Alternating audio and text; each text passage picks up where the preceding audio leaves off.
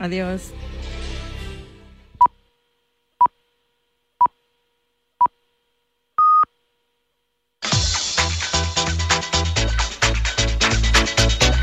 Al límite, con Fernando Soria.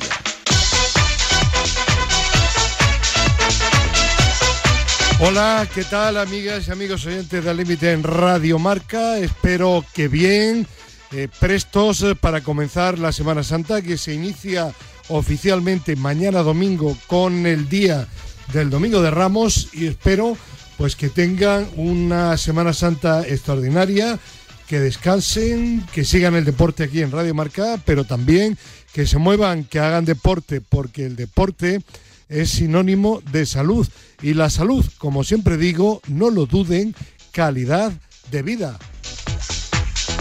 Y calidad hoy, esta semana también en la parte técnica, Raúl Santa María, que está a los mandos de nuestro programa para que les llegue nuestra voz de forma perfecta o cuasi perfecta. Y se preguntarán con qué temas en este sábado preludio de la Semana Santa. Pues eh, Manu Polo, ¿qué tal? Buenos días. ¿Qué tal? Muy buenos días, Fernando. Comenzaremos analizando los cuartos de final de la Champions y la jornada 31 de Liga. En la sesión de atletismo, Gerardo Sebrián destacará el Campeonato de España del 10.000. Les contaremos cómo transcurrieron la jornada de integración por el Día del Autismo en Leganés. Miguel Izquierdo, de la Universidad Pública de Navarra, informará sobre un estudio acerca de la actividad física y el Alzheimer. Desde el Consejo COLEF nos hablarán del Día Mundial de la Actividad Física. Entrevistaremos a Fernando Benzo, nuevo director de deportes de la Comunidad de Madrid. Tendremos la habitual conexión con Fernando Soria Hernández de España se mueve y les adelantaremos los contenidos del programa 273 de Madrid se mueve. Terminaremos con la doctora Ana María Jara Marcos como cada semana. Bueno, pues eh, vamos a comenzar eh, como cada sábado, pero en esta ocasión no primeramente vamos a hablar de fútbol, y lo vamos a hacer de atletismo. Ya saben ustedes que dice el refrán que el orden de los factores, en este caso de temas, no afecta el producto. Gerardo Cebrián, Guadalajara, ¿qué tal? Buenos días. Pues buenos días, Fernando. ¿Qué tal? Eh, no, no estaba previsto, pero ha habido una incidencia telefónica y como vas a estar hoy también, que es un placer, en la mini tertulia de fútbol, si no te importa, hablamos primero de atletismo. ¿Te parece? Pues fantástico. Muy bien. Fantástico. Pues mira, yo tengo aquí en el guion anotado que en primer lugar un evento de hoy sábado, Campeonato de España de la milla en ruta Breña guion baja. bala baja, baja, no bala, en La Palma, ¿no? ¿Vale? Sí, sí, es un, una localidad, eh, una ciudad que hay al este de La Palma, ¿no? De esta isla tan famosa últimamente, ¿no? Por, por no por cuestiones deportivas. Eh, y bueno, pues eh, el Campeonato de España de la Milla en ruta se va a celebrar allí. Es un paraje extraordinario, eh, pero el Campeonato de España de la Milla, la verdad es que va a pasar un poco desapercibido porque la inscripción, pues la verdad es que no es muy buena. Eh, yo diría que, que, la gran estrella de la competición es la mediofondista Solange Pereira, que ya fue siete veces campeona de España de esta, de esta modalidad. Y en hombres, pues el título, pues eh, no sé, no, no me atrevo a dar un, un, un candidato, ¿no? Eduardo Romero o Pablo sí. Sánchez Santos, pero es que la participación Fernando, en la categoría senior me parece que hay cinco atletas inscritas y en chicos hay seis. Ya, ya, eh, ya. Co co contrasta muy mucho con el otro campeonato que vamos a hablar ahora, sí. que es el de 10.000, eh, que es en, en, Portugal, en Faro. Y la gente dirá, pero hombre, ¿cómo hacemos un campeonato de España en Portugal? Pues porque antiguamente había una competición que se llama Trofeo Ibérico de 10.000 metros y lo que hicieron la Federación Portuguesa y Española fue aunar esfuerzos y cada año se hace el campeonato, tanto el portugués como el español, en un sitio diferente de, de la península. Y este año pues ha tocado Faro. Ya. Eh, es un campeonato fantástico, el de 10.000, tanto en chicos uh -huh. como en chicas. También hoy sábado, ¿no? Sí, sí, también hoy sábado una participación estelar.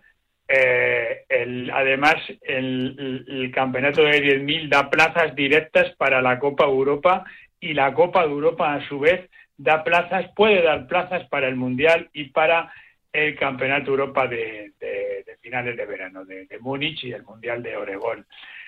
Eh, favoritos, Fernando, en 10.000, en hombres, eh, tremendo. Carlos Mayo, Antonio Abadía, Juan Antonio Chiqui Pérez, Jesús Ramos, eh, atletas todos ellos internacionales, Eduardo Menacho, que fue campeón de Europa Sub-23, Yago Rojo, Sergio Jiménez, Roberto Alay, o sea, eh, eh, todo, toda la, falta de emoción que tiene el, campeonato de la milla, pues, pues eh, al contrario, el de 10.000. Y en chicas lo mismo, en chicas, Maitán Melero, Beatriz Álvarez, dos debutantes de lujo, Lucía Rodríguez, que fuera campeona de España de 5.000, o Irene Sánchez Escribano, que fuera campeona de España de cross y de 3.000 obstáculos. Son dos, dos fantásticas atletas. Eh, con, con, Olímpica Lucía Rodríguez. Irene se perdió los Juegos por una lesión, pero bueno,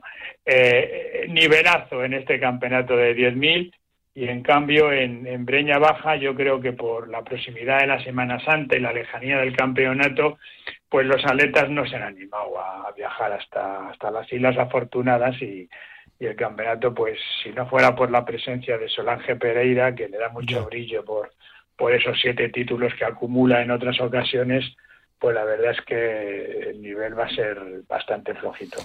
Bueno, pues eh, fin de semana con atletismo también, que no para ni siquiera en la Semana Santa. No, no, que va. Claro, y a pesar de que no haya primeros espadas, entiéndase la expresión, en estas eh, pruebas, pues no cabe duda que siempre hay atractivo por saber cómo transcurren los torneos y también, lógicamente, quién gana en cada categoría. Bueno, pues si te parece, Gerardo, hablamos ahora ya de fútbol. ¿Te parece? Venga, vamos. Porque además estás, imagino que estás animado esta Estoy eufórico. ¿no? Vale. Estoy eufórico. Eh, no sé si eufórico o dormido porque lleva un rato ahí esperando. Profesor López Nombela, ¿qué tal, hombre? Buenos días. Muy buenos días. ¿Despierto? Hombre, despierto, fíjate. Fíjate. Estoy despierto como un lince. Como lo que a usted le encanta el atletismo y ha estado escuchando a Gerardo, ¿eh? ¿eh? No, pero ¿por qué era Gerardo? Claro. ah, solo por eso. ¿Para ah, qué había ido a Guadalajara? Ay, no, no, si no tiene que ir a Guadalajara. me, usted lo que escucha, tiene. me escucha y no hace falta que venga. Claro. bueno, y creo que de viaje se encuentra Pedro Calvo. Don Pedro, ¿qué tal? Buenos días. Muy buenos días. ¿Todo bien? Todo bien, todo bien. Me alegro, hombre. Me alegro. Eh, bueno, eh, iba a decir yo que incluso el Atleti, bueno, depende de cómo se mire, ¿no? Depende de cómo se mire. ¿Por qué no? ¿Por qué no? bueno, depende de cómo se mire, sí. No, le vamos a pedir al Bernabéu al Madrid y ya va a Y ya está, claro, claro. Oye, y a Benzema también, ¿eh? Hombre, si ya le pedimos a Benzema, no bueno, bueno, seguro, pero... Bueno, bueno.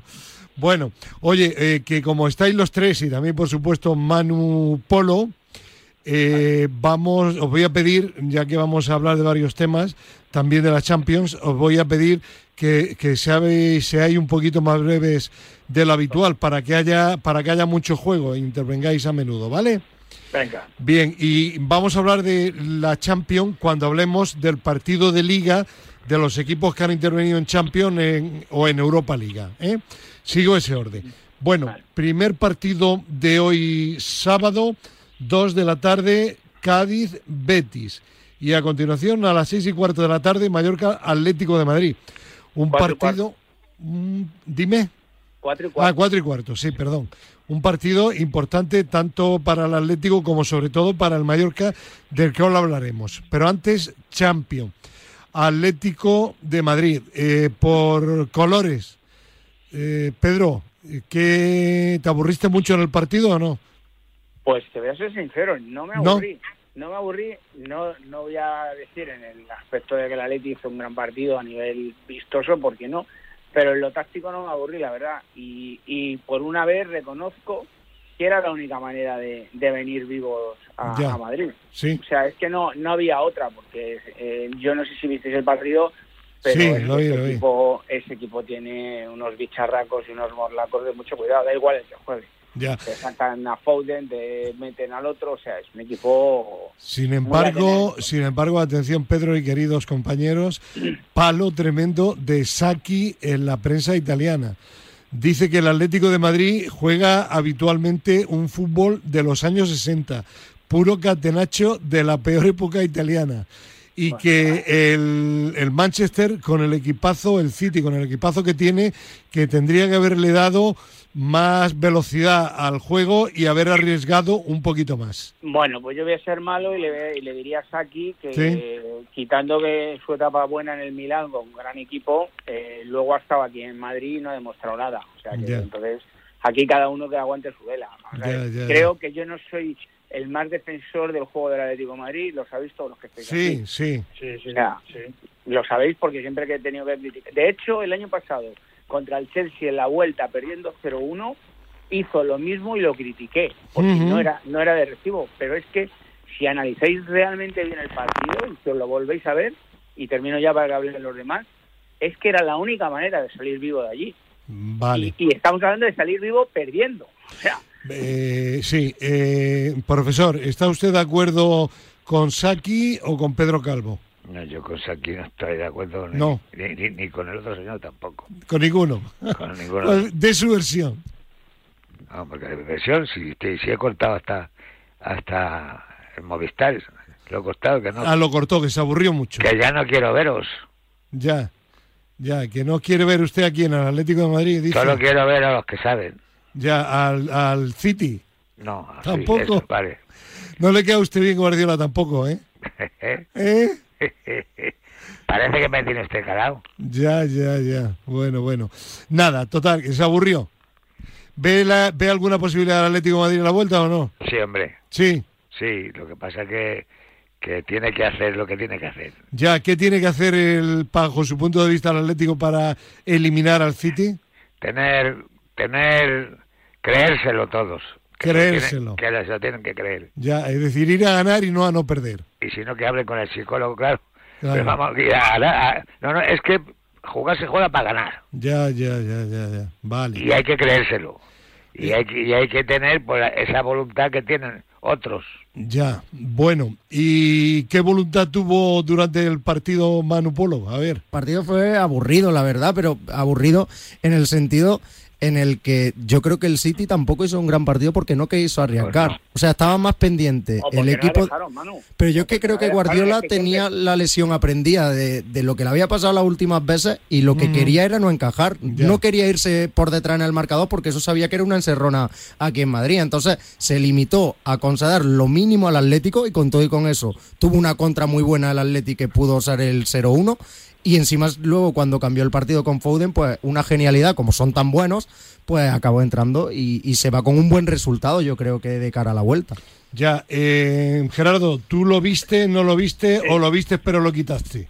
No, no, televisor, lo, vi, lo, viste entero. Vi y, Se, hizo se, hizo pesado. Sí. Eh, se hizo pesado y aún, aún entendiendo que que bueno, efectivamente estoy de acuerdo con Pedro en que la única forma de salir vivos, aún perdiendo, era jugar de esa manera. Eh, el City es un equipazo, pero también le vi un poco espeso, ¿no? También es posible que sea por por el planteamiento que hizo el Cholo, ¿no? Sí, yo, yo, yo creo, Gerardo, perdona, sin que sirva, sin que sirva de precedente, estoy de acuerdo en lo que en lo que ha dicho ahora Manu de que en las eliminatorias que tuvo anteriormente, por ejemplo, en el Bayern de, Múnich contra Simeone, le pilló sobre todo allí en Alemania, donde hubo un baño del Bayern de Múnich, pero al contraataque le, le, le, marcó el Atlético y dijo, hoy voy a tener paciencia, me vale con uno, pero que no me metan ninguno.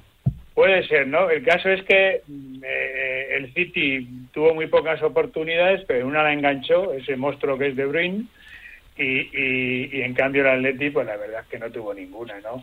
Eh, bueno, eh, posibilidades de cara a pasar la, la ronda, la eliminatoria, yo creo que, no sé quién dijo de los jugadores de, del City, dice, creo que fue del, el autor del, del gol, dice, bueno, suponemos que en Madrid tendrán que jugar a atacar y tendrán que mm.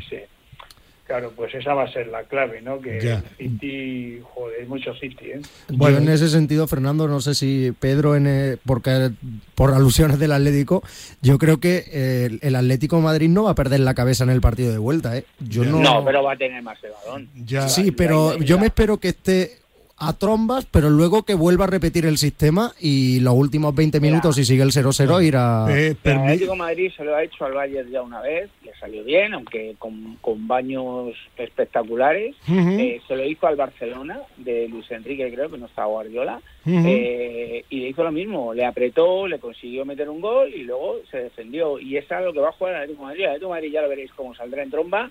Eh, se lo creerán, aunque hay algunos que piensen que no, se lo creerán, irán a por ellos y, bueno, pues si consiguen marcar, pues veremos que volverá a hacer lo mismo. ¿Por qué? Pues porque el Atlético Madrid eh, no tiene jugadores para defender a, ese tipo de, futbolistas que tiene el City, pero es que hoy por hoy yo creo que pocos equipos, ya, eh, ya, ya veremos al Madrid si pasa de ronda, y le toca al City, ya veremos. Ya veremos a ver cómo consigues parar ese tipo de jugadores. Bien. bueno, que nos vamos de tiempo, rápido. Venga, venga, venga. Venga, pues dejamos aquí el, Atlético de Madrid.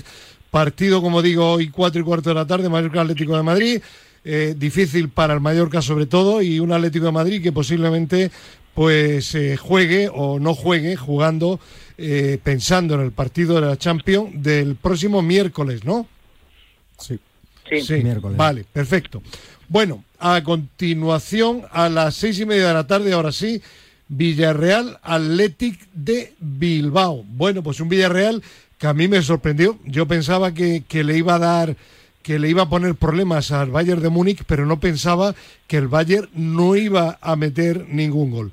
Eh, Manu, tu, tu Bayern te defrauda un poquito, ¿no? Bueno, hizo bien el trabajo para que el Villarreal piense en el martes, claro, y no ponga todos los titulares este domingo, este sábado, perdón. Así que yo creo que, mm. bien, pero vamos, eh, lo del Bayern ya es verdad lo que venimos diciendo tanto Pedro Calvo como yo, yo menos, pero que sufre defensivamente. El Villarreal hizo un muy buen partido, anuló el centro del campo del Bayern, que yo creo que mm, se equivocó al no meter a Goretzka de titular, pero bueno, Ahí, eso fue lo que tomó de decisión Nagelsmann y, aún así yo creo que está muy pero que muy negro de cara a la vuelta para el Villarreal porque, ojo, que mm, si 90 minutos son muy largos en el Bernabéu, en el Allianz también. ¿eh? Profe, ¿usted qué piensa? Eh, yo pienso que lo tiene más fácil el Valle, ¿no? Sí, hombre, en, teoría sí, pero claro, también la Juve parecía que lo tendría fácil. Yo, yo creo, profe, no sé, es una opinión personal que va a influir mucho eh, los primeros minutos. Si marca pronto el Bayern, el partido se va a tener que abrir un poquito y ahí el Bayern va a machacar. Pero como vaya pasando el tiempo, el Villarreal ha demostrado que a la contra es un equipo muy peligroso. ¿eh? Bueno, para que vaya el, del Bayern. ¿Usted ha visto al polaco jugar ayer? Sí, lo, he visto, sí. ¿Cuántas veces iba a puerta o llegó a puerta? O sea que usted también piensa que está claro la eliminatoria para el, el Bayern de Múnich. Claro. Vale. ¿Y Gerardo qué piensa? Pues yo le voy a dar un voto de confianza al, Villarreal.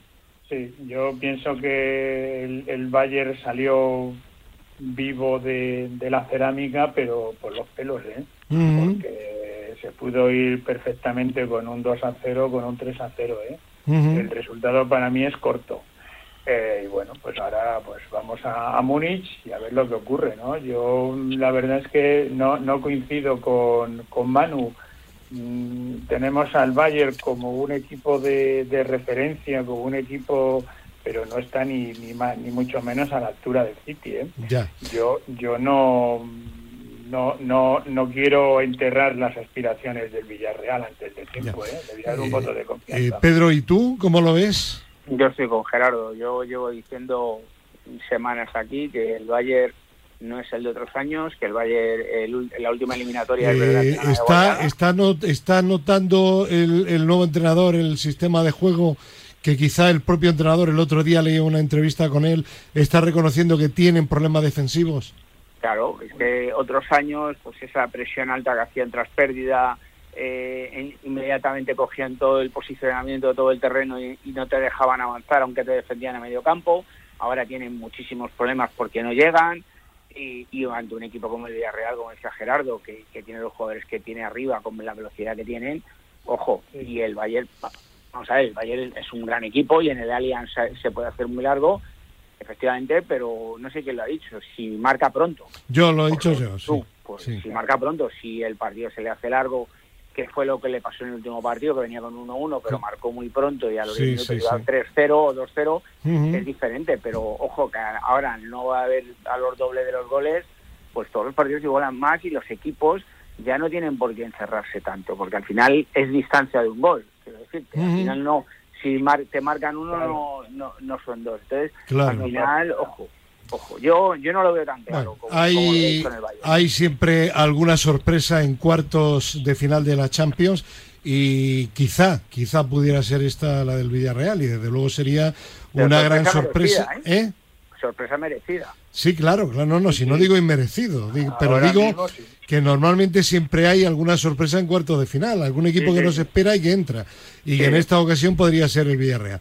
Bueno, y hoy eh, juega, como digo, a las seis y media de la tarde frente al Athletic de Bilbao. Que y con todo lo mal que está, Fernando, si gana se pone por delante el Villarreal, ¿eh?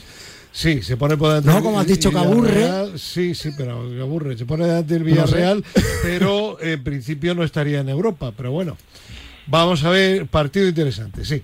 Venga, y a las nueve de la noche, Real Madrid Getafe. Partido importante para, para el Getafe, no tanto para, para el Real Madrid, que sigue teniendo una diferencia cómoda sobre, sobre el Barcelona. Pero, profe, ¿cree usted que se puede relajar algo el Real Madrid pensando en el partido del próximo martes? En este partido. ¿O el señor Ancelotti va a ir, como siempre, a meter de titulares, valga la redundancia, a los de siempre? En este partido no, no se debe relajar ni, ni debe ni puede. Ya. Porque cuanto que puede se descuide, ya la vamos a andar encima. Sí. Así que, que el, Madrid está bien, porque está bien, porque es el Madrid, porque tiene mucha suerte. Ah, que tiene mucha suerte. Sí. Ah. mucha suerte. Tiene la suerte, la suerte que tiene es que lo estudia, es que es que el Madrid no jugó lo que no jugó cuando en la liga pues para reservar al único jugador que tiene. Eh, después del planteamiento del otro día contra contra el Chelsea, el Chelsea, eh, ¿ha vuelto usted a enamorarse de Ancelotti o no? No, no, no, pero yo no, vamos a ver, yo, mire, no me Deportivamente, profe, deportivamente hablando. En, el fútbol no debe de haber amor, en el fútbol lo que debe de haber es lo que tiene que haber. Eh, ¿Admiración por Ancelotti o no? Admiración nada, ¿por qué? Hizo lo que tenía que hacer, hizo lo que debía de hacer anteriormente. La pregunta, ¿tuvo, tuvo metió Al uruguayo, metió al uruguayo de volante por la derecha. Profe, ¿tuvo suerte el Real Madrid contra el Chelsea o, es que hizo un gran planteamiento? No, hizo un gran partido, pero se lo estoy diciendo. Sí. Metió al uruguayo por la derecha, al pajarito, que ya no es ya, Ya, ya, ya, pues ya está. metió de ahí, lo, lo, veníamos viendo hacía mucho tiempo, se ha estado reclamando que ponga a los jugadores que debe de poner y ahora pues ya, pues lo hizo el otro día y le salió, le salió perfecto. Ya. Eh, ¿Eliminatoria, como decía Tuchel, eh, Manu, sentenciada o no? Hombre, si el Chelsea concede lo que concedió en Stamford Bridge, está más que sentenciada. Ahora, eh, estoy con, con el profe. Para mí el factor determinante en la eliminatoria es que Ancelotti puso a lo que le estaban pidiendo a gritos todo el mundo que hiciera. Meter a Valverde, cuarto centrocampista, que metiera intensidad en el centro del campo y liberar un poco a Modric de ese trabajo. Así, pues el Madrid es más Madrid y ya le pasó en su primera etapa cuando lo metía er, al que metía era Isco, también metía un centro del campo en rombo y jugaba mejor el Madrid. Lo que no sé es por qué ha tardado tanto en darse cuenta de, lo que tenía que hacer. Se le habrá dicho su hijo, que pues puede ser, puede ser, profe, que se lo dijera su hijo. ¿y a ti qué te ha dicho el partido, Pedro?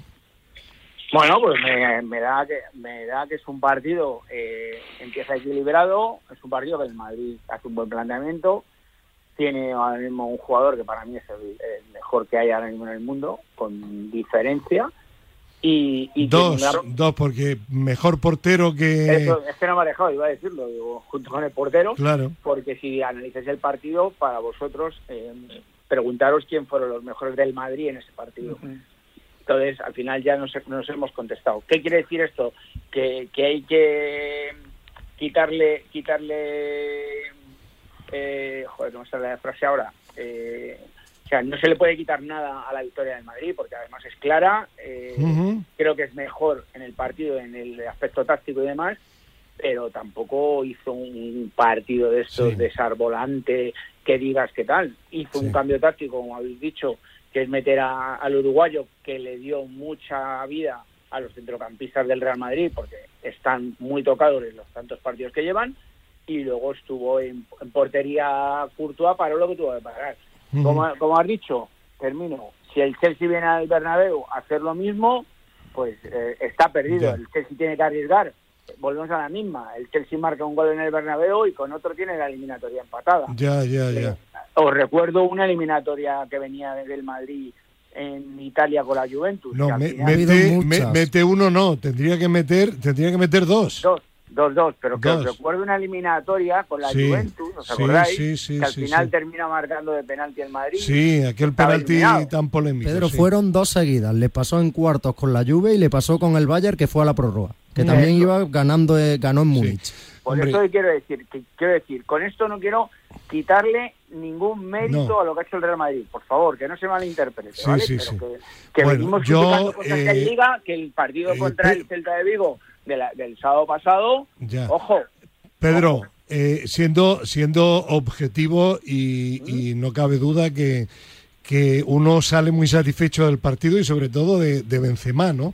De los tres goles que tuvo, pero siendo un poco analítico, no sé qué pensará ese gran madridista que es tan bien como el profe Gerardo Cebrián, que siendo un poco analítico, el, el Real Madrid lo que hizo es aprovechar muy bien los fallos que tuvo defensivos, que tuvo varios, no uno, sino varios, el, el equipo inglés y que cuando el equipo inglés hubo algunas jugadas clave que podía haber marcado, como el paradón que se estira Courtois, ahí estaba Courtois y el Real Madrid eh, le salió todo bien lo que le tenía que salir y otras veces no le ha salido, ahí al Chelsea no le salió y la verdad es que el Chelsea pues no fue el mismo del año pasado y yo, insisto, yo si me permites tre- 10 segundos antes de que hable venga, Gerardo, sí, el tercer gol del Madrid es de Benzema. ¿Habéis visto desde dónde sale Benzema sí, sí, sí, esa sí, jugada? sí, Claro. sí, sí, sí, sí. Entonces, Claro. Ojo, ojo, valoremos eso también, ¿vale? claro. Sí. A ver, Gerardo, objetividad ante todo.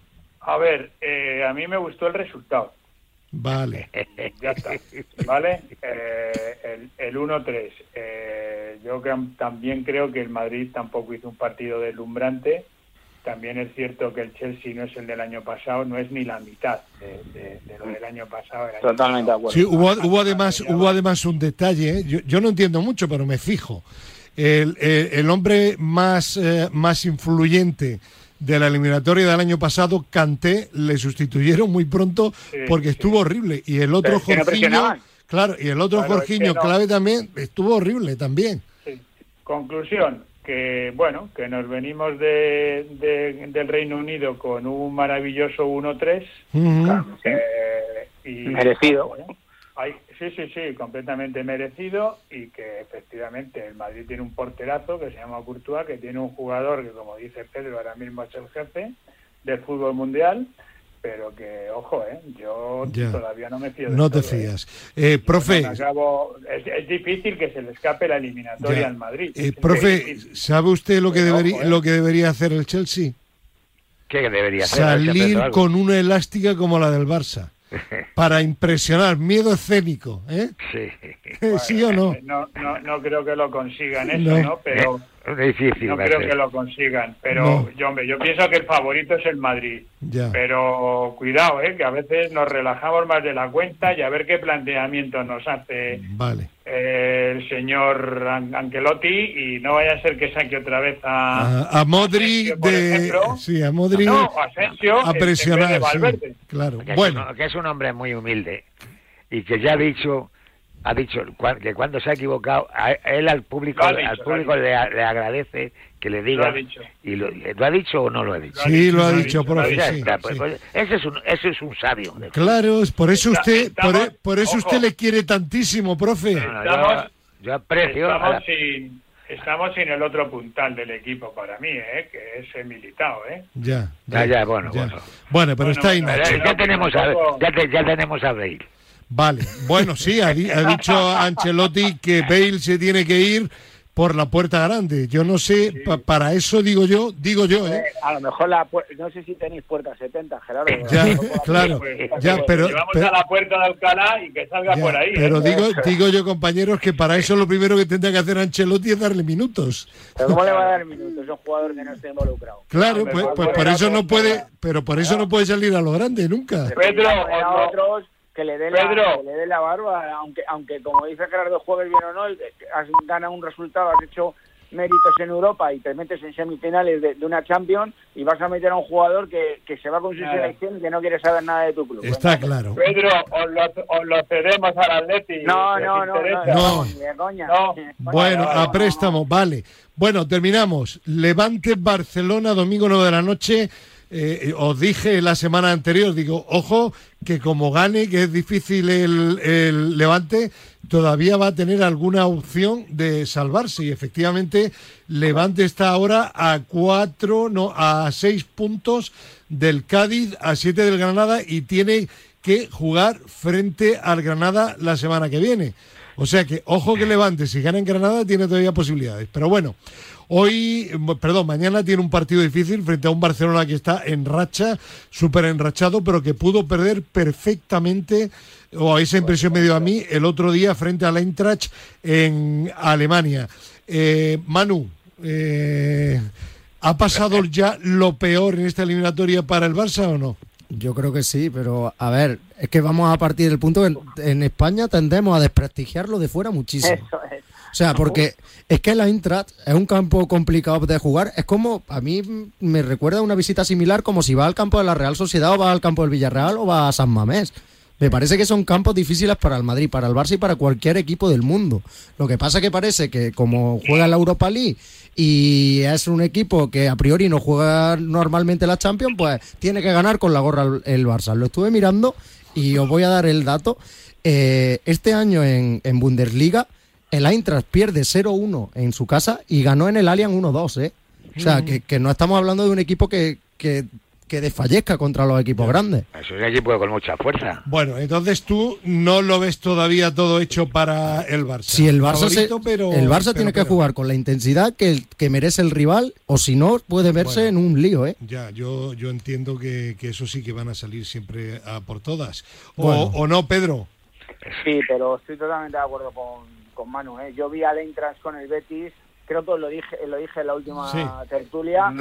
y me, encantó la, presión alta que le hicieron al Betis. Como bueno, de, hecho, perdona Pedro, yo no lo vi, pero leí que había estado el equipo alemán mejor fuera que en casa, ¿no?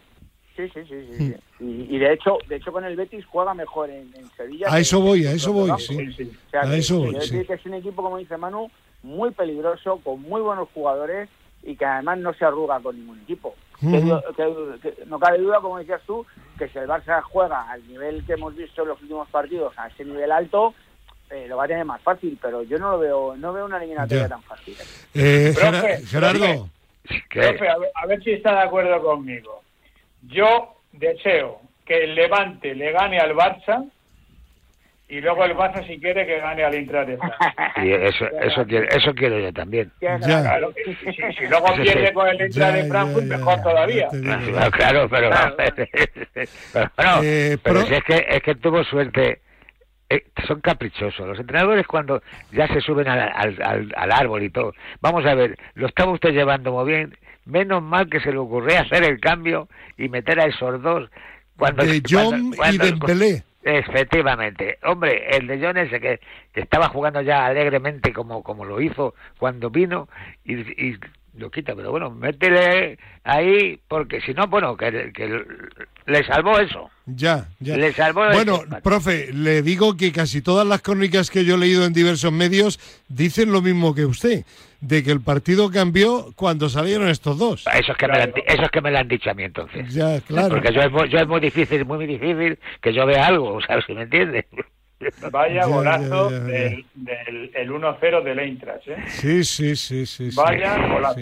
Sí, Bueno, pues, eh, ¿alguna cosa más queréis añadir de...? No, nada, que tu Granada quiere, quiere darle vida a los demás. Ya, ya, ya, sí, claro, claro, claro. Claro, bueno, ya hablamos de Granada tranquilamente la semana que viene y si queréis hablamos también del Sevilla la semana que viene, ¿vale? Muy bien. Oye, que mañana no hay tertulia, ¿eh?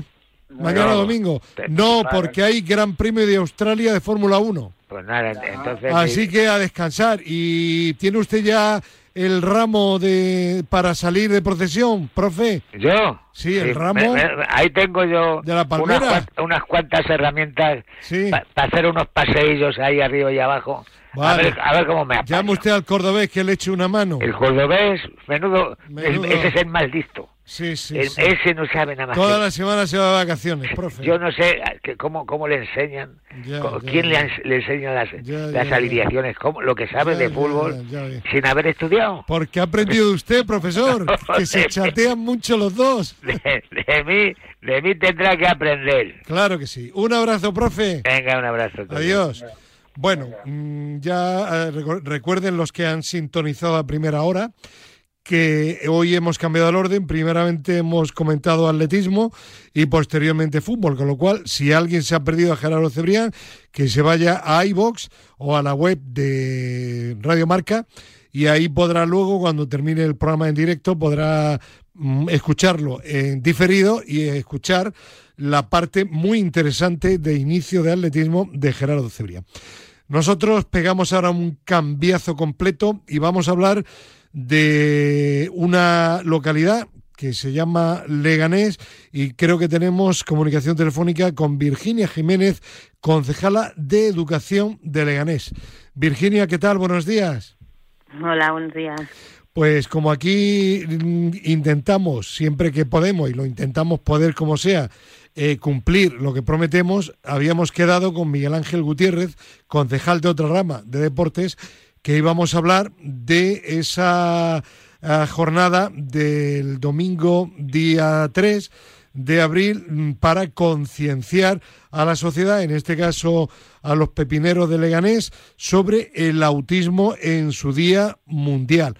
Bueno, ¿cómo transcurrió Virginia esa conmemoración eh, que tuvo también esa parte deportiva?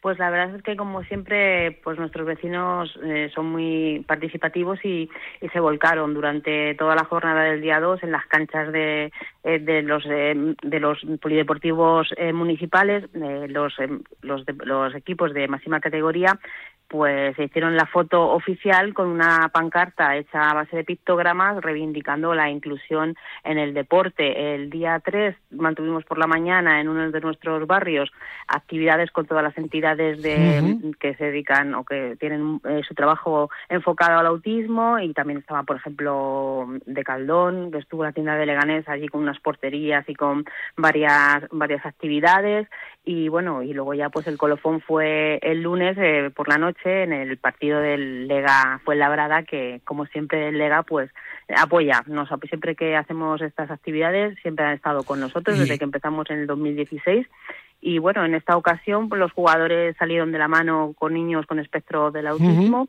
y luego pues igualmente se hicieron una foto con la plantilla eh, con nuestra pancarta en pictogramas para que todo el estadio mm, se diese cuenta de que de que tenemos vecinos que Sí. tienen el espectro autista y que bueno que todos tenemos que poner nuestro granito de arena para que estas personas pues eh, vivan su realidad del día a día y disfruten de nuestras ciudades igual que hacemos todos. Pues eh, se dice que quien siembra recoge y si siembra cosas buenas recoge cosas buenas también.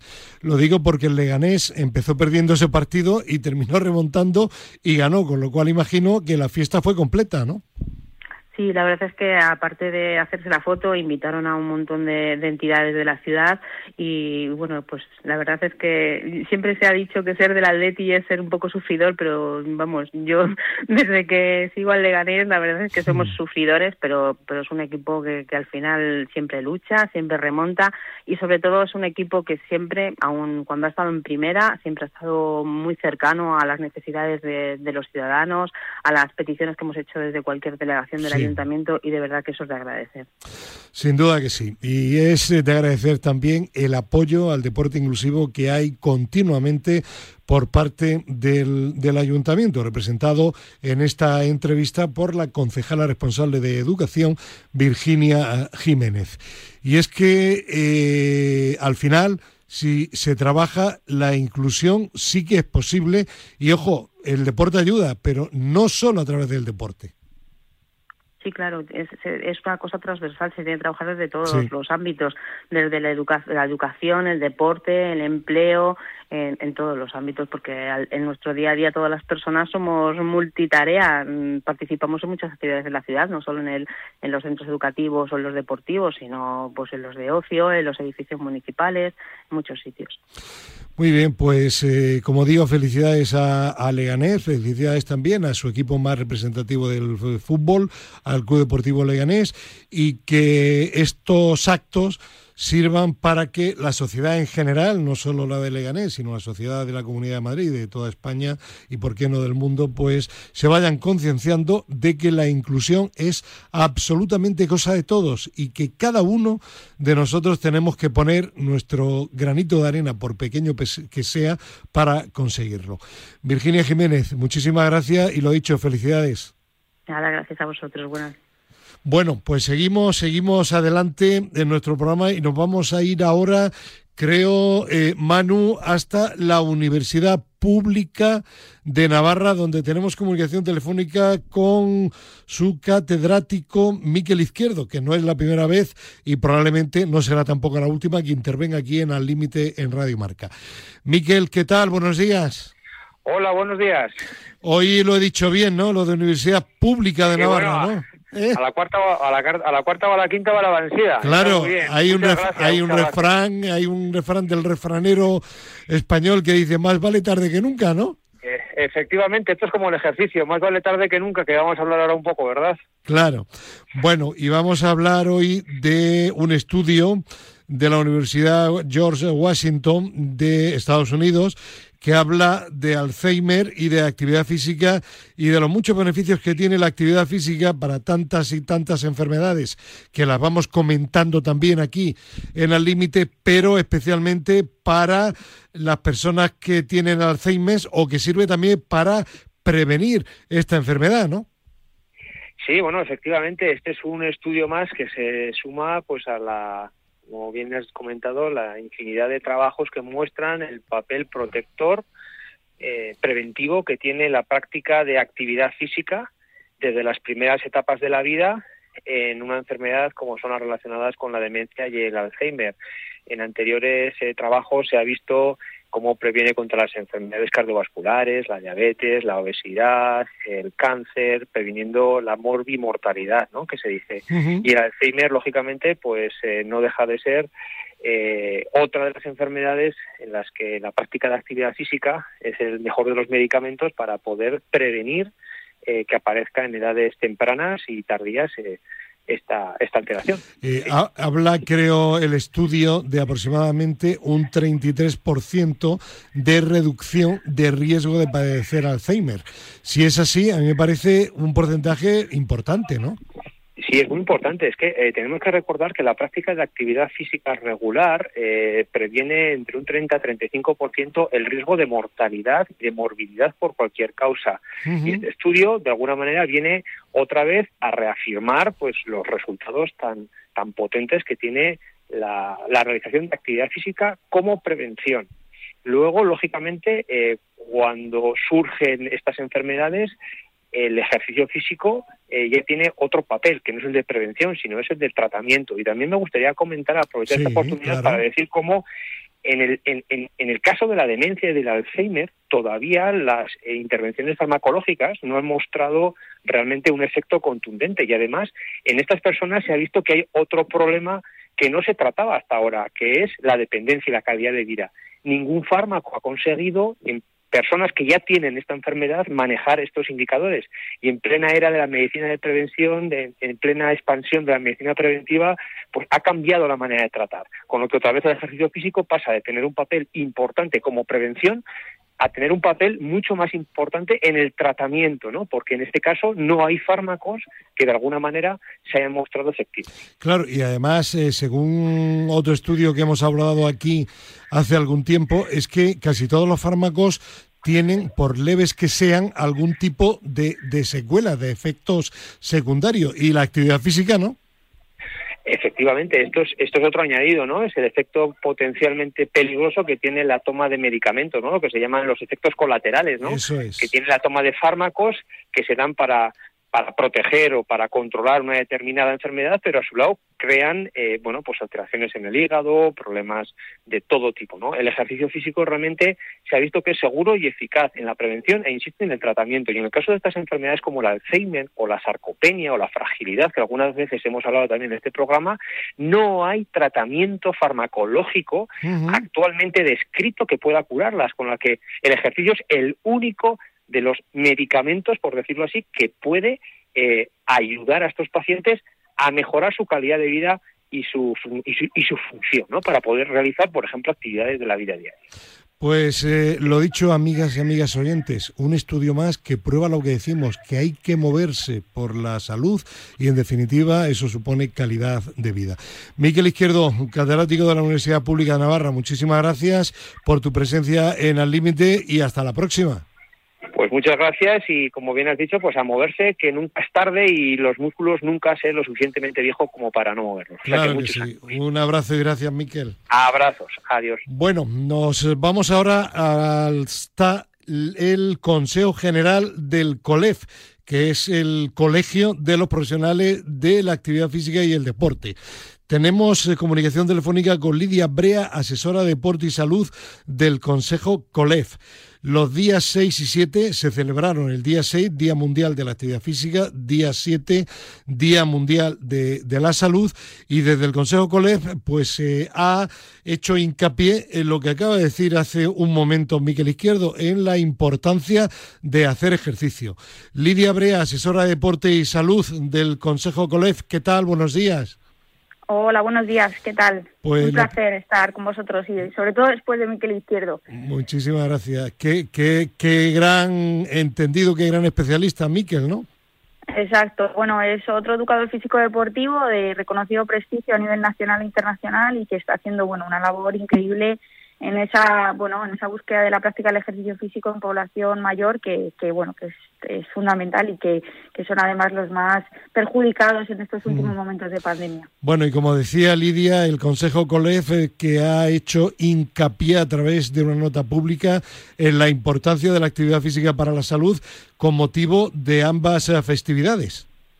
Efectivamente, bueno, pues eh, como ya estaba comentando eh, Miquel y como tenemos evidencia amplia, la práctica de ejercicio físico es fundamental. Es fundamental a modo de salud pública, pero no solo eso, sino también a modo de ahorro para, para los estados, para, para los países, ¿no? Conocemos, por ejemplo, que los países de la OCDE mm, eh, están gastando ahora mismo aproximadamente un 8,5% de su presupuesto sanitario en proporcionar tratamiento de las enfermedades relacionadas con el sobrepeso, por ejemplo, ¿no? Y sabemos ya que, por ejemplo, la actividad física es una intervención adecuada en este tipo de, de situaciones, ¿no? Pero no solo eso, sino que conocemos también que un euro que invirtamos de forma exclusiva en promover el ejercicio físico produce un ahorro aproximado de, de 50 euros en gastos sanitarios acumulados durante 15 años. Es decir, que ya no es solo que sabemos que está bien hacerlo y que debemos hacerlo, sino que es beneficioso de cara a, bueno, pues a las arcas públicas y a nuestro futuro como, como país. Y a mí me gustaría también apuntar, por eso de que representas al Colegio Oficial de Profesionales de la Actividad Física, que es importante también hacer ejercicio pero bajo la supervisión de profesionales acreditados. Exactamente. Bueno, nosotros, eh, y esta pandemia nos, nos ha servido todavía para, para darnos cuenta, ¿no? Durante la pandemia hemos visto que han pasado dos cosas. Una, que, que la gente ha hecho menos ejercicio, que hay, que hay todavía menos práctica de ejercicio físico. Y una segunda, que es que han aumentado las lesiones por realizar ejercicio físico de forma inadecuada. En este sentido, eh, se hace fundamental que un educador físico deportivo esté diseñando, eh, esté supervisando, evaluando el programa de ejercicio físico, ya sea en población sana o en población con necesidades especiales. Y de ahí, bueno, pues surge un poco eh, este manifiesto que nosotros comenzamos en noviembre del 2020 para, para intentar que la actividad física se convirtiese en esencial y que finalmente se, se, aprobó una proposición no de ley y que y que muestra pues esa necesidad de, de, que esto sea una actividad esencial pero siempre pues que esté bajo la supervisión de un profesional cualificado. Está claro. Pues felicidades también por ese manifiesto al Consejo COLEF y gracias a Lidia Brea por estar hoy en nuestro programa límite de Radio Marca. Eh, feliz fin de semana feliz Semana Santa. Un abrazo Lidia. Un abrazo hasta luego bueno, seguimos adelante y vamos a conectar ahora con el nuevo director general de deportes de una comunidad que se preocupa precisamente muy mucho para porque sus ciudadanos hagan ejercicio, hagan actividad física para la mejora de la salud. Tenemos, como digo, comunicación telefónica con Fernando Benzo. Eh, Fernando Benzo, ¿qué tal? Buenos días. ¿Qué tal? ¿Cómo estáis? Usted ha sido secretario de Estado del Ministerio de Cultura y Deportes hasta hace poco tiempo, con lo cual el deporte no es para nada ajeno a usted, ¿no? Eh, no es ajeno el deporte y no es ajeno a la gestión deportiva. Claro. Yo, tengo ya una, trayectoria larga en la administración y dentro de esa trayectoria, pues durante unos años, efectivamente, a través de lo que era el Ministerio de Educación, Cultura y Deporte y con el, con el Consejo Superior de Deporte, pues sí he estado, sí he estado involucrado en la gestión deportiva. Hay, hay gestores que trabajamos desde el anonimato, ¿no? Aunque, nuestro nombre no se ha conocido, pero, pero le aseguro que he trabajado y mucho en, en materia deportiva. Sí. Eh, bueno, ¿qué, expectativas tiene? Va a un vehículo, yo diría, que para bien en marcha, puesto que se trabaja mucho y bien por el deporte desde la Comunidad de Madrid. Y imagino que eso siempre facilita la labor de gestión de un director general, porque para los oyentes que no conocen un poco lo que es eh, el interior de la, de la administración pública, en, en, la administración de una comunidad regional, eh, los que hacen la política solo directores generales, ¿no? Bueno, la, hacen, la hacen todos. El deporte lo hacen los deportistas. La gestión, me quería. La, Pero la gestión, bueno, pues la, la, estructura, yo creo que me he encontrado con un equipo excelente, mm, tanto hacia abajo, digamos, en la, en la cadena jerárquica como hacia arriba. ¿no? Me he encontrado con un, un equipo con unos magníficos subdirectores muy experimentados, lo cual da mucha tranquilidad cuando, cuando llegas a una responsabilidad nueva y por arriba, digamos, pues a un, a un viceconsejero de deportes, a una consejera eh, de deporte, pues también están enormemente ilusionados en la tarea que llevan a cabo. Y es verdad que, que, eh, que a veces la administración es muy desconocida. Yo, yo mismo me he encontrado con una administración mm, autonómica deportiva enorme. Yo lo que le, digo a, todo el mundo, sobre todo en estos primeros días en el cargo, es, Dios mío, esto es enorme, ¿no? La cantidad de, la cantidad de cosas que se hacen, la cantidad de cosas que hay que, que abarcar, la cantidad de, actividad que se desarrolla en materia deportiva en la Comunidad de Madrid eh, es ingente, es mucho mayor de la que de la que uno puede imaginar, con lo cual eso hace que, por supuesto, te dé un poquito de vértigo, ¿no? Cuando, cuando mm. empiezas en, en, el cargo, pero al mismo tiempo que te, que te meta mucha mucha adrenalina en el cuerpo y mucha ilusión, porque te das cuenta de que se está haciendo mucho, se ha hecho mucho y, se, y, queda mucho por hacer, ¿no? Es una, una materia que no, que no tiene final, que es continua y que, que, que de manera inmediata van apareciendo nuevos objetivos. Por tanto, es, es, una enorme responsabilidad, pero sobre todo es una enorme, una enorme ilusión. Eh, de hecho, el calendario para las próximas semanas y meses de actividades mm, de la Comunidad de Madrid está repleto, ¿no? Es impresionante, es impresionante cada, cada, cada dos, cada tres días hay, hay un gran evento deportivo en, en la Comunidad de Madrid. Yo creo que, que en Madrid la comunidad se ha convertido en un gran foco de, actividad deportiva, en un gran foco de grandes eventos deportivos, en un gran foco del turismo deportivo también. Pero yo querría resaltar que no solo tenemos un calendario de, grandes eventos, de esos eventos que se ven en los medios de comunicación y que llaman la atención, sino que hay una ingente actividad de eventos que no trascienden, de esos pequeños eventos deportivos pues en centros escolares, eh, de chicos jóvenes, de, de, de deporte de discapacitados, en fin, una serie de actividades que son inabarcables por la por la por la por el ingente número de ellas que hay que tiene la misma importancia que esos por lo menos para nosotros tiene que tener la misma importancia que esos grandes eventos que vemos en los medios y los que, de los que todo el mundo habla. La verdad es que es una comunidad eh, que no se para en términos deportivos, que está en, constante movimiento desde el deporte más, más base hasta, hasta lo más, eh, los hitos o los eventos eh, como digo, más, más llamativos de, los que atraen la atención de, miles de personas. Y hablando de movimiento, ¿Fernando Benzo se mueve también? Pues mira, yo mm, te voy a ser sincero porque si no, eh, no tendría, no tendría, me costaría, me costaría fingirlo. Yo soy un enorme aficionado al deporte y un pésimo deportista. Lo he probado todo y, ¿qué le voy a hacer? No, he nacido para la práctica deportiva, espero haber nacido para una eficaz gestión deportiva, pero no he nacido para la práctica deportiva. Estaría, estaría mintiendo si dijese otra cosa. Camino muchísimo, hago eh, bueno, pues eh, largas caminatas lo, lo, más a menudo que puedo, intento que, que, prácticamente a diario caminar, caminar unos cuantos kilómetros pero no puedo presumir de ninguna disciplina artística porque, uy, artística, deportiva, he probado muchas y en todas ellas he fracasado. Pero en definitiva, como aquí siempre decimos, lo importante es moverse y caminar es movimiento. Me muevo, movimiento, Movimiento hay. Claro. Si no me exiges marcas ni, ni, grandes logros, te puedo decir que me muevo. Pues eh, nos alegramos porque siempre, siempre es bueno predicar con el ejemplo y en todo caso la experiencia, amplia experiencia que tiene en la gestión, en la administración pública, Fernando Benzo, es un aval para su nueva etapa como director general de deportes de la Comunidad de Madrid. Pues eh, Fernando Benzo, que seguiremos en contacto y que felicidades por el nombramiento y que siga tan ilusionado la próxima vez que la entrevistemos como lo está mostrando ahora en esta entrevista. Seguro que sí, pues, pues muchísimas gracias y, seguiremos hablando de deporte. Claro que sí. Un abrazo y buena Semana Santa, adiós.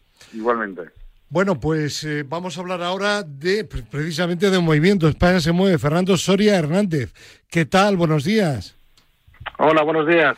Pues España se mueve que se sigue moviendo. Cuéntanos. Pues claro, esta semana hemos seguido moviéndonos. Eh, pues mira, te cuento. Eh, entre otras cosas, hemos estado. Una de nuestras actividades principales es eh, conectar a todos los a todos los prescriptores y todos los actores de deporte para mover tanto a los ciudadanos como a, las propias entidades que tienen que mover a los ciudadanos. ¿no? Y en esa línea hemos trabajado esta esta semana eh, con ayuntamientos como el de Collado Villalba, con la agrupación deportiva de la Sierra de Madrid, y luego también estamos eh, hablando con, con, dos entidades que están interesadas en, en, apoyar el nuevo programa de televisión que vamos a lanzar en Teledeporte en el mes de mayo. Así que no hemos parado, eh, nos va a venir bien la Semana Santa para descansar. Pues luego, por otro lado, sí, sí, adelante, adelante. Tenemos ya la próxima reunión del HUB, España se mueve, de del hub de empresas con las que venimos lanzando distintas eh, iniciativas para mover a los ciudadanos, que será el próximo lunes 25 de, abril. Eh, si cualquier entidad que está interesada en participar en el hub, nos puede escribir a hub con eh, con una U de universidad, arroba espanasemueve.es. Y luego tengo una novedad, que esto es de hace unos minutos. Y es que ya hemos recibido el, informe de la Comisión Europea sobre el, proyecto que terminamos a finales de año. Y la verdad es que ha sido muy, muy positivo.